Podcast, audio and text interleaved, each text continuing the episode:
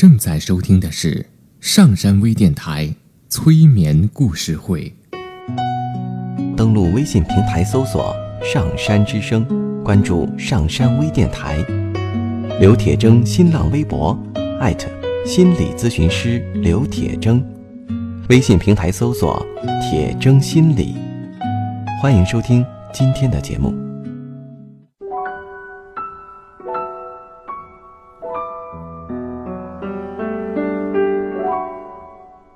你好，我是铁铮，欢迎你和我一起走进催眠的世界。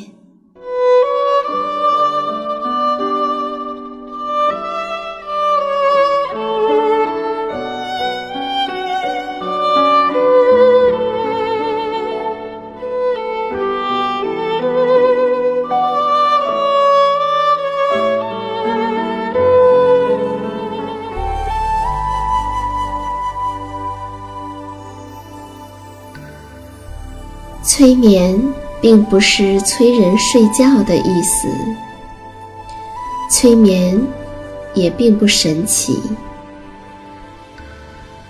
它是一种特殊的意识状态。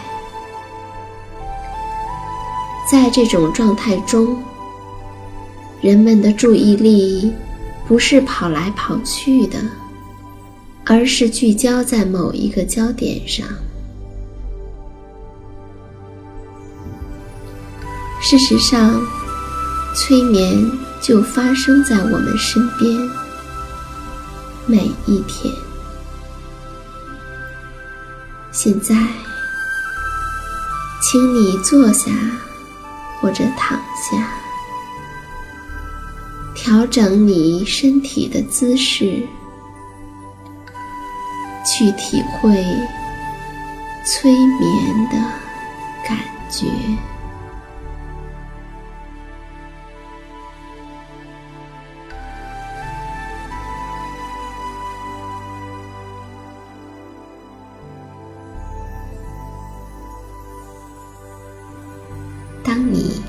上眼睛，你就可以让自己假装进入到催眠的状态里面。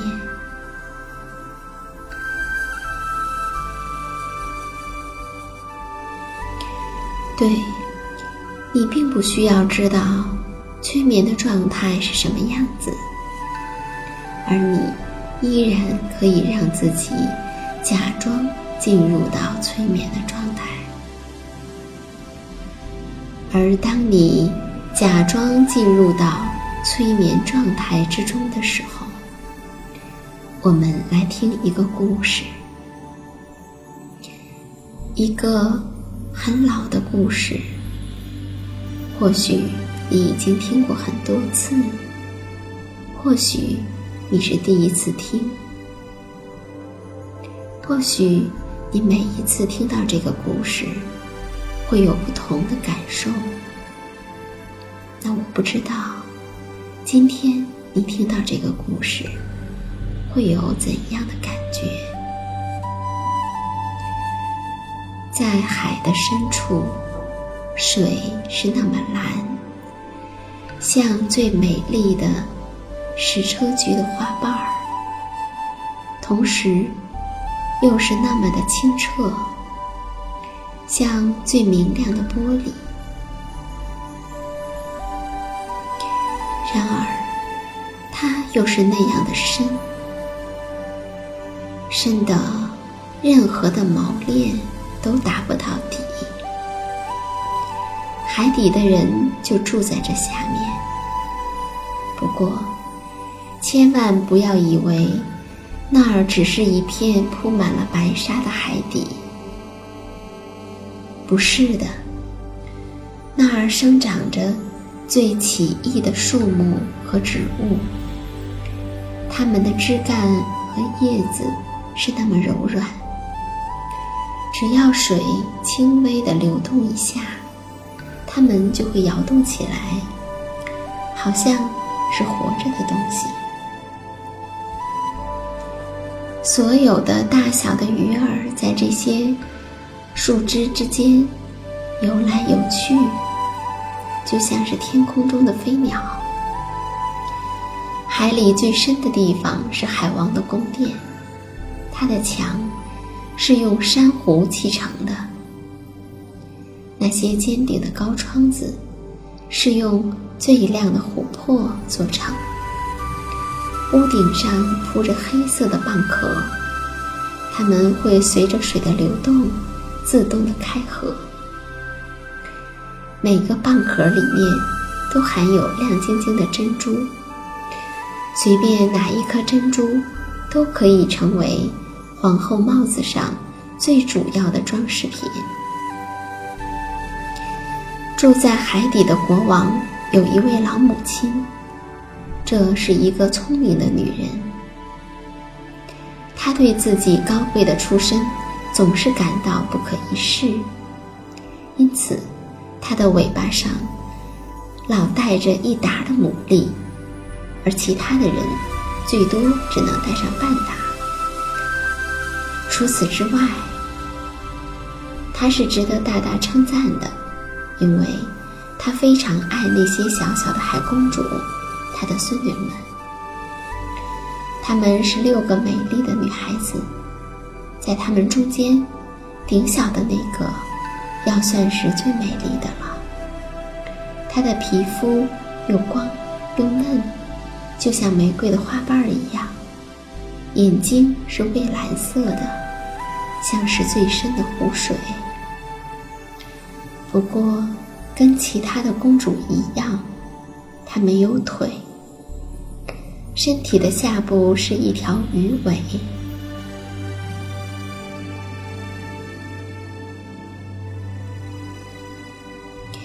他们把漫长的日子。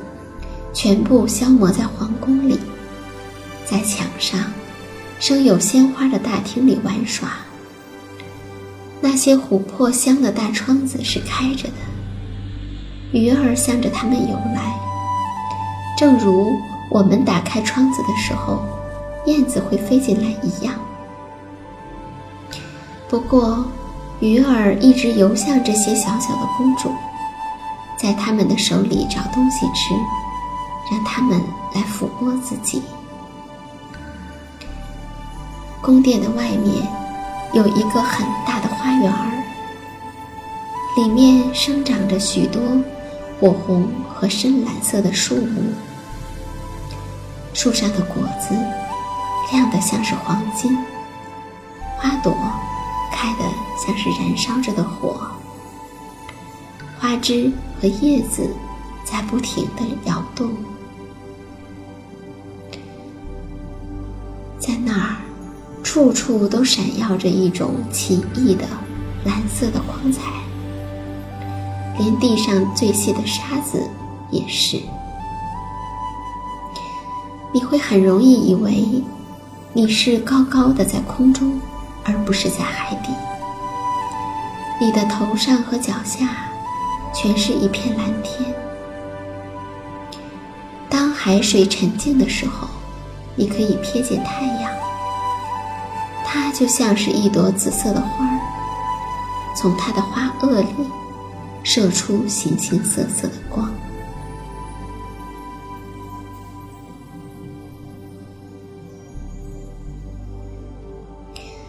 在花园里，每一位小公主有自己的一小块地方，在那上面，他们可以随意的栽种。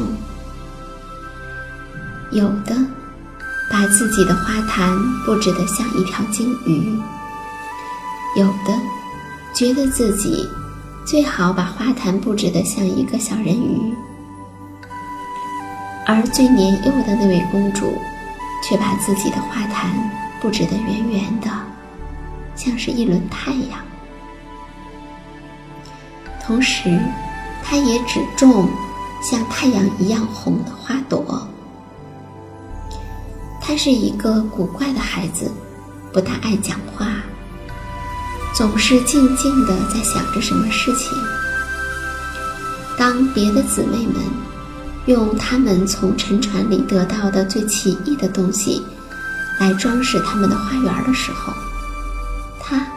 却除了像高空的太阳一样鲜艳的花朵以外，只喜欢一个美丽的大理石像。这石像代表一个美丽的男子，他是用一块洁白的石头雕出来的，跟一条遭难的船一同沉入到海底。他在这石像的旁边种了一株像玫瑰花那样红的垂柳，这树长得非常的茂盛，秀嫩的枝叶垂向这个石像，一直垂到蓝色的沙底。它的倒影带有一种紫蓝色的色调，就像它的枝条一样。影子也从不静止。小公主最大的愉快，是听些关于上面人类世界的故事。她的老祖母不得不把自己所有关于上面的船只和城市、人类和动物的知识讲给她听，特别。能够让小人鱼感到新奇的事情是，地上的花能散发出香气来，而海底的花却不能。地上的森林是绿色的，而且人们所看到的在树枝间游来游去的鱼儿会唱出清脆好听的歌，让人感到愉快。老祖母说的鱼儿，事实上就是小鸟。但是，假如他不这样讲的话，小公主就听不懂他的故事了，因为她还从来没有看到过一只小鸟。老祖母说：“当你满了十五岁的时候，我就准许你浮到海面上去。那时。”你可以坐在月光底下的石头上面，看巨大的船只在你身边驶过。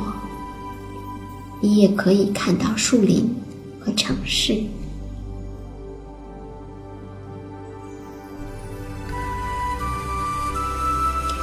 过了这一年，这些姊妹中有一位到了十五岁，可是其余的呢？他们一个比一个小一岁，因此，最小的那位小人鱼还要足足等上五个年头，才能够从海底浮上来，来看一看人类的世界。不过，每一位公主都答应下一位说，要把她第一天所看到和发现的东西讲给大家听。因为他们的祖母所讲的还是不太够呢，因为咱们所希望了解的东西不知道有多少。他们中谁也没有像年幼的那位妹妹渴望的那么厉害，而她恰恰要等待的最久，而他又是那么的沉默和富于感情。不知道有多少夜晚，他站在开着的窗子旁边，透过深蓝色的海水，朝下面，朝着上面凝望着，凝望着鱼儿挥动着它们的尾巴和翅。他还看到月亮和星星，当然，它们射出的光有些暗淡，但是透过水看起来。又似乎比我们人的眼中看到的要大许多。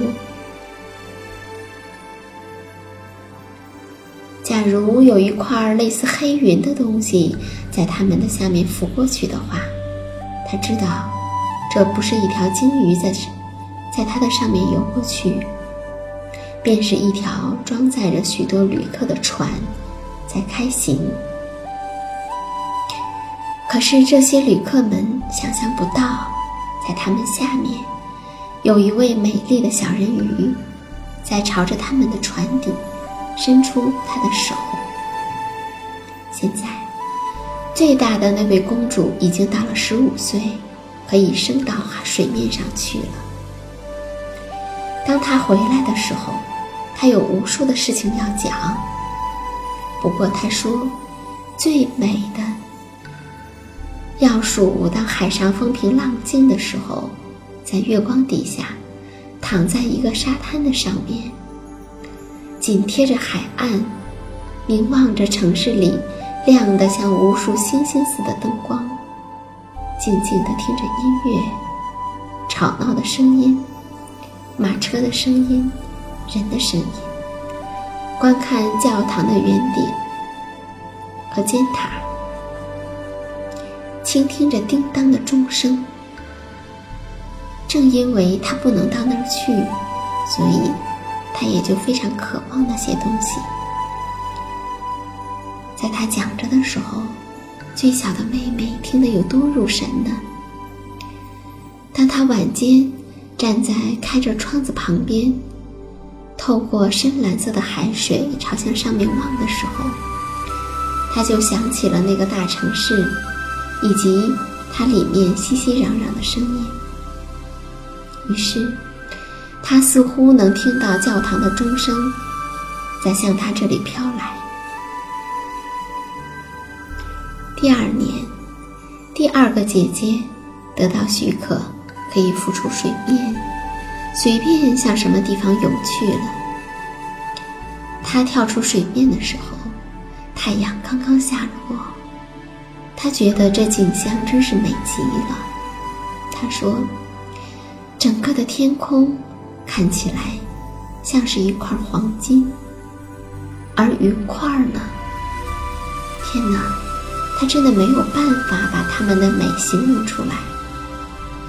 云在他的头上掠过，一会儿红，一会儿紫。他也向太阳游去，可是太阳落了，一片玫瑰色的晚霞，慢慢在海面和云块之间消失了。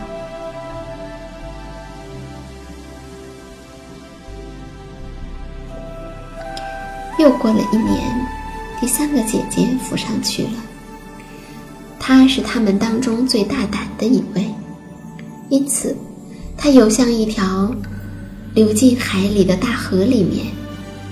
她看到一些美丽的青山，看到宫殿和田庄，在郁郁葱葱的树林中隐隐地露在外面。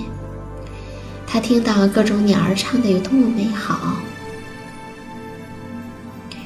太阳照得多么的暖和，让他不时的要沉入水中，好使他灼热的面孔能够感受到一点清凉。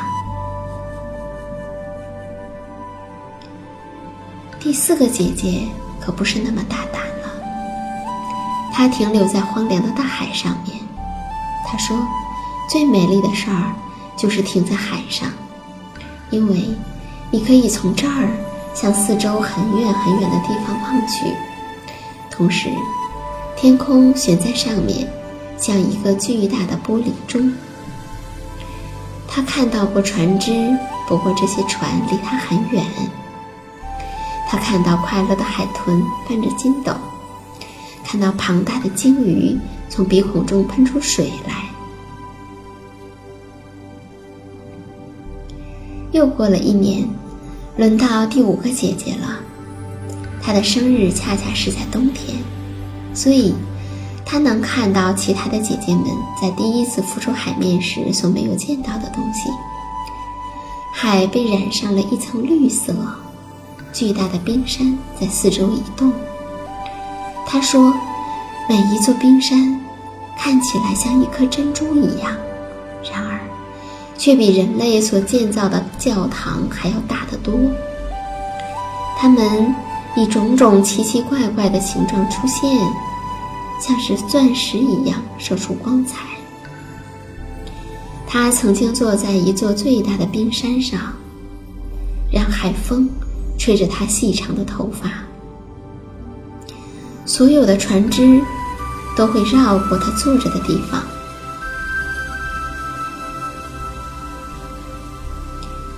他安静的坐在那浮动的冰山上。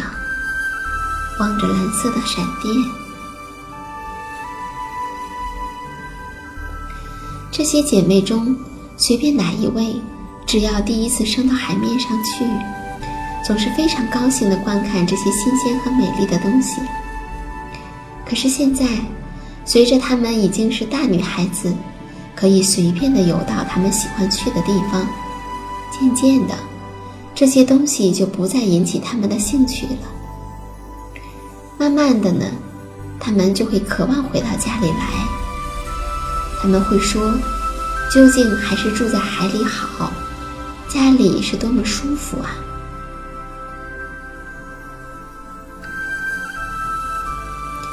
黄昏的时候，五个姐妹常常手挽着手浮上来，在水面上排成一行。她们能够唱出好听的歌声，比任何人类的声音还要悦耳。有一天晚上。当姐妹们手挽着手浮出海面的时候，最小的那位妹妹单独的待在后面瞧着她们。看样子，他好像要哭一场似的。不过，人鱼是没有眼泪的，因此他更加感到难受。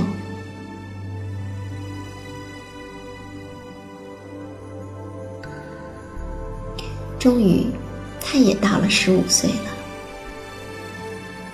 他的祖母说：“现在可以离开我们的手了。来吧，让我把你打扮的像你的那些姐姐一样吧。”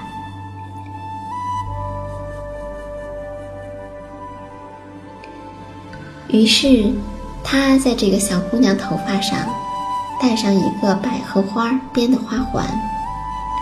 不过，这花的每一个花瓣是半颗珍珠。老太太又叫八个大牡蛎，紧紧地服贴在公主的尾上，来表示他高贵的地位。小人鱼说：“这叫我真是难受。”老祖母说：“当然了，但是为了漂亮，一个人是应该吃点苦头的。”小人鱼多么想摆脱这些饰品，把这沉重的花环扔在一边。他带着花园里的那些红花，要适合得多，但是祖母不允许他这样做，他也不敢。于是他轻盈和明朗的像一个水泡冒出了水面。当他把头伸出水面的时候，太阳已经下落了。可是所有的云块仍然像玫瑰花和黄金似的发出光，同时。在淡红的天上，太白星已经在美丽的、光亮的眨着眼睛。空气是温和的、新鲜的，海是非常平静的。他看到了一艘船，船上的水手们坐在护尾索的周围和帆的上面。这儿有音乐，也有歌声。当天色逐渐变得阴暗的时候，灯笼就一起亮了起来。小人鱼一直向船窗那儿游去。每当海浪把它托起来的时候，它可以透过像镜子一样的玻璃窗，望见里面的人。他看到，在里面的人群中最美的一位，是眼珠黑黑的一位王子。水手们在甲板上跳着舞。当王子走出来的时候，船上放起了焰火，天空被照得像白昼一样。小人鱼非常的惊恐，赶快沉入水底。可以，可是不一会儿，他又把头伸出来。他觉得好像满天的星星都在向他落下。他从来都没有看见过这样的焰火。船的船船的全身被照得那么的亮，连每一根很小的绳子都可以看得出来。船上的人当然也可以看得很清楚了。啊，那位年轻的王子是多么美丽呀！夜已经很深了，可是小人鱼没办法把他的视线从这位美丽的王子身上移开。那些彩色的灯笼熄灭了，焰火的声音也停止了，在海的深处响起了一种嗡嗡和隆隆的声音，船开动了。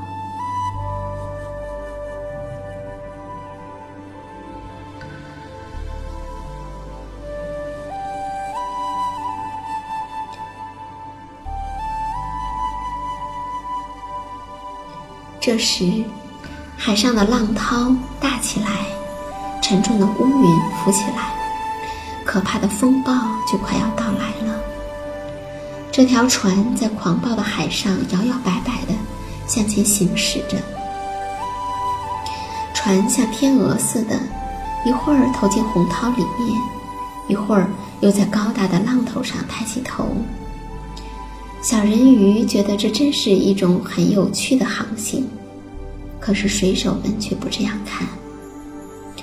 船发出了碎裂的声音，它粗厚的板壁被袭来的海涛打弯了，船的桅杆在半空中也折断了，船开始倾斜，水向舱里冲了进来。这时，小人鱼才知道他们遭遇到了危险，他也要去当心那些漂流在水上的船梁和船的残骸。天空变得漆黑，他什么也看不见。但是，当闪电亮起来的时候，天空又显得非常的明亮。他特别注意的去寻找那位王子。当这艘船裂开，向海的深处下沉的时候，他看到了他。他非常的高兴，但是他又记起人类是不能够生活在水里的，除非成了死人，否则是不能够进入到他们海底的宫殿的。哦不，绝不能让他死去。所以。他不顾那些飘着的船梁和木板，深深地沉入水里，又在浪涛中高高的浮出来，终于到达了王子的身边。在狂暴的海里，王子没有力量再浮起来，他美丽的眼睛已经闭起来了。要不是小人鱼及时赶来，他一定会淹死的。小人鱼把他的头拖出水面。随着海浪漂流着，到了天亮的时候，风暴已经过去，那条船连一块碎片也没有了。太阳升起来，在水上光耀的照着，似乎在这位王子的脸上注入了生命。不过他的眼睛仍然是闭着的。小人鱼。把他清秀的高额吻了一下，把他透湿的长发理向脑后。他觉得他的样子像极了他在海底小花园里面的那尊大理石像。他又重新吻了他一下，希望他能苏醒过来。现在他看见他前面有一片陆地。还有一群蔚蓝色的高山，沿着海岸是一片美丽的树林，树林的前面有一个教堂或是修道院，他也不知道那是什么。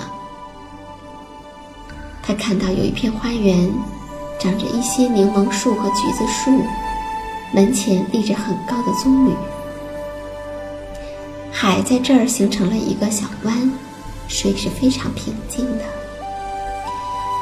他拖着这位美丽的王子向那儿游去，把它放在沙子上，非常仔细地使他的头搁在温暖的太阳光里。这时，有许多年轻的女子穿过花园走了出来。小人鱼远远地向海里游去，游到了冒着冒在海面上的几块大石头后面。他用许多海水的泡沫盖住了他的头，好让谁也看不见他的面孔。不一会儿，有一位年轻的女子走过来。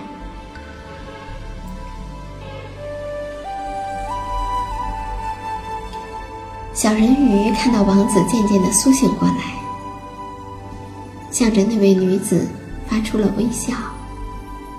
他认为是那位女子救了他，但是他却一点都不知道救他的其实是小人鱼。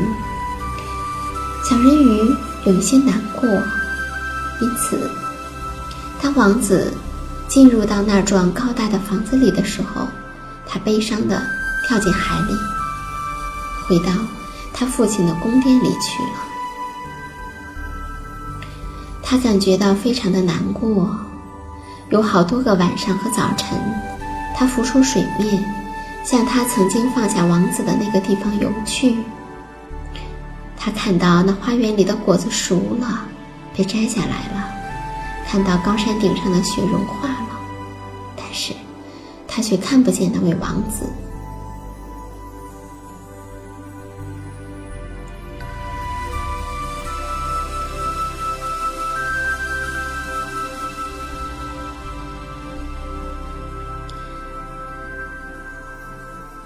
他甚至游到那个小小的河流里面去，直到那个壮丽的大理石阳台下面，他长长的阴影倒映在水上。他在那儿呆着，瞧着那位年轻的王子，而王子却不知道。有好几个晚上，他看到王子在音乐声中乘着那艘飘着许多旗帜的华丽的船。没有人看见小人鱼。他高兴的是，他救了他的命。他记着他的头是怎样紧紧的躺在他的怀里，他是怎样热情的吻着他。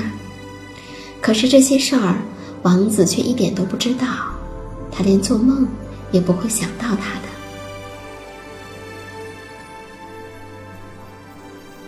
他问他的祖母：“如果人类不淹死的话，他们会永远的活下去吗？”他们会不会像我们住在海里的人一样死去呢？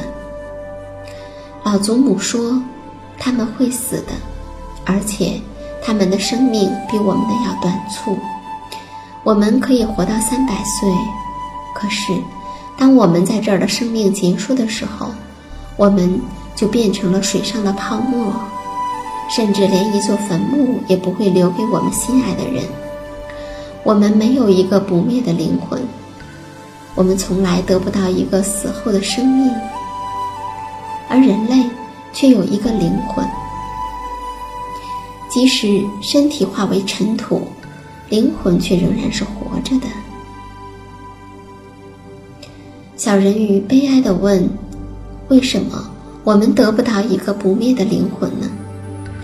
只要我能够变成人，可以进入天上的世界。”我愿意放弃在这儿所能活的几百岁的生命。老祖母说：“你可绝不能有这种想头。比起上面的人类，我们在这儿的生活要幸福和美好的多。”可是小人鱼说：“那么，我只有在死去变成泡沫，在水上漂浮，却没有办法得到一个永恒的灵魂吗？”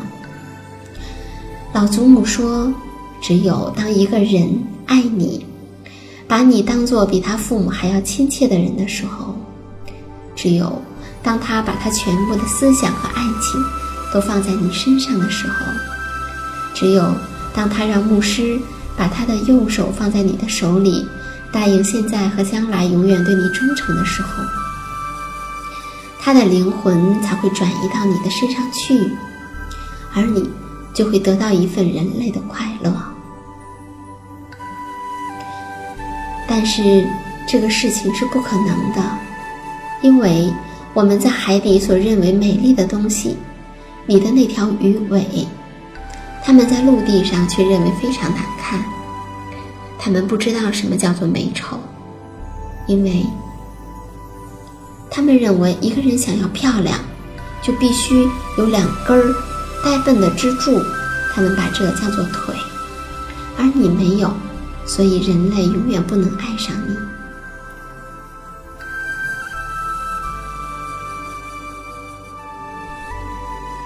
小人鱼突然想到了巫婆，或许巫婆可以帮到他。于是他悄悄地来到了巫婆的泥沼。巫婆答应可以帮他，但必须要拿他自己的声音来交换。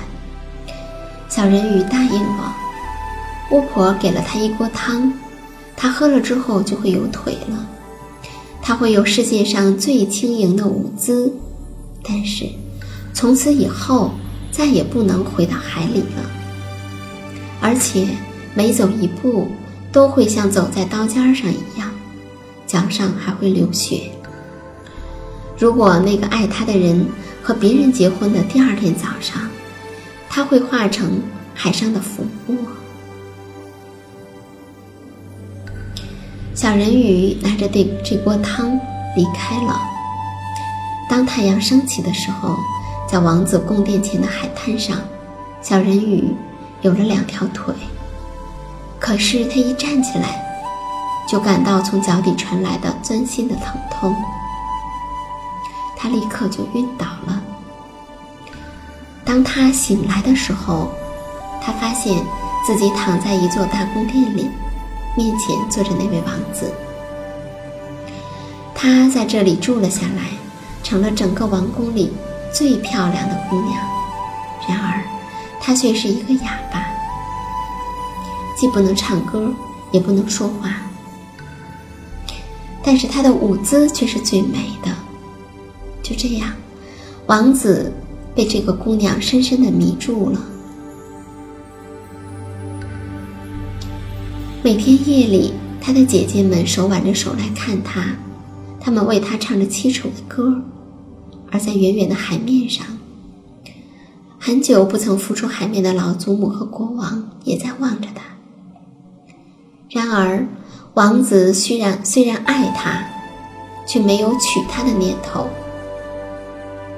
没多久，大家传说王子快要结婚了，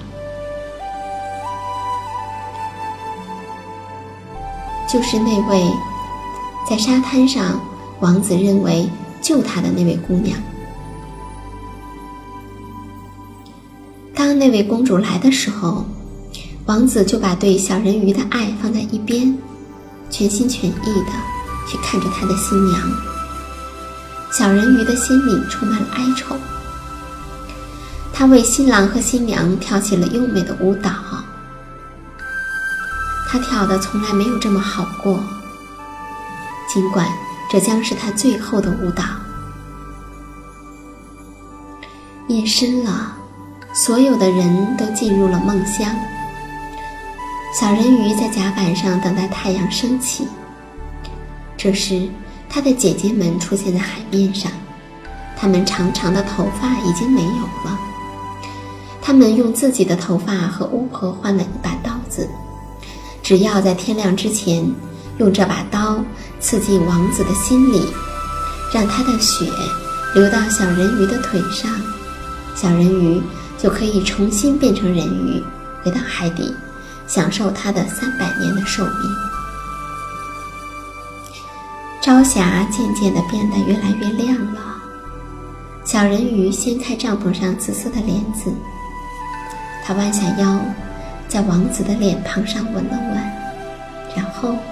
把刀子抛向大海，自己也纵身地跳入海里。他的身躯逐渐地化为了泡沫。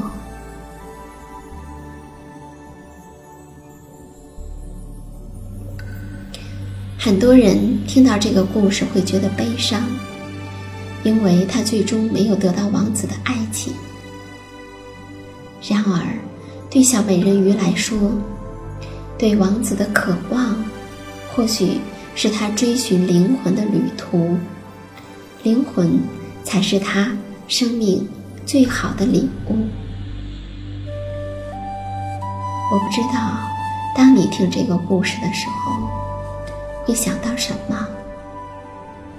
我不知道你是否会听到故事后面没有讲出来的东西